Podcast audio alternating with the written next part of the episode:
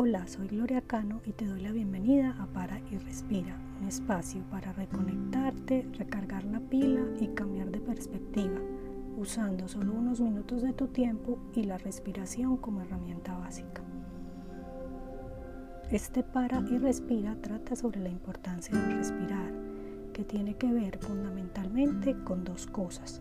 La primera pareciera obvia, pero es que en el respirar está la conexión con el flujo de la vida porque si yo dejo de respirar, me muero. Entonces, lo primero de eso es que cuando uno respira de manera consciente o cuando se da cuenta de cómo está respirando, es que se da cuenta que uno está vivo. Y en ese darse cuenta de que uno está vivo, de que uno está respirando, aparece la segunda parte de la importancia del respirar. Porque al respirar se abre espacio para ver otras cosas que uno da por sentadas en la vida. Respirar permite abrir la mente, permite abrir la capacidad de mirar cómo todo el flujo de la vida está conectado y cómo uno hace parte de ese flujo. Cierra los ojos, excepto si estás conduciendo, manejando maquinaria o cuidando de algo que requiere tu atención y vigilancia. Vamos a hacer cuatro respiraciones lentas y profundas a nuestro propio ritmo. Vamos a inhalar y a exhalar a nuestro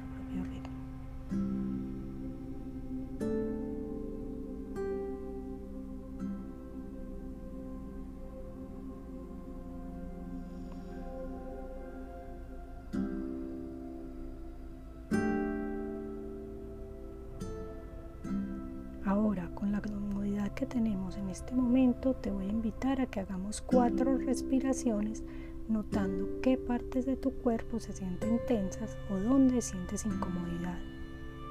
Y lleves tu atención a esa parte del cuerpo como si estuvieras enviándole tu respiración. A esa parte del cuerpo que con esa tensión o incomodidad está llamando tu atención y te está recordando que haces parte del flujo de la vida. Comencemos.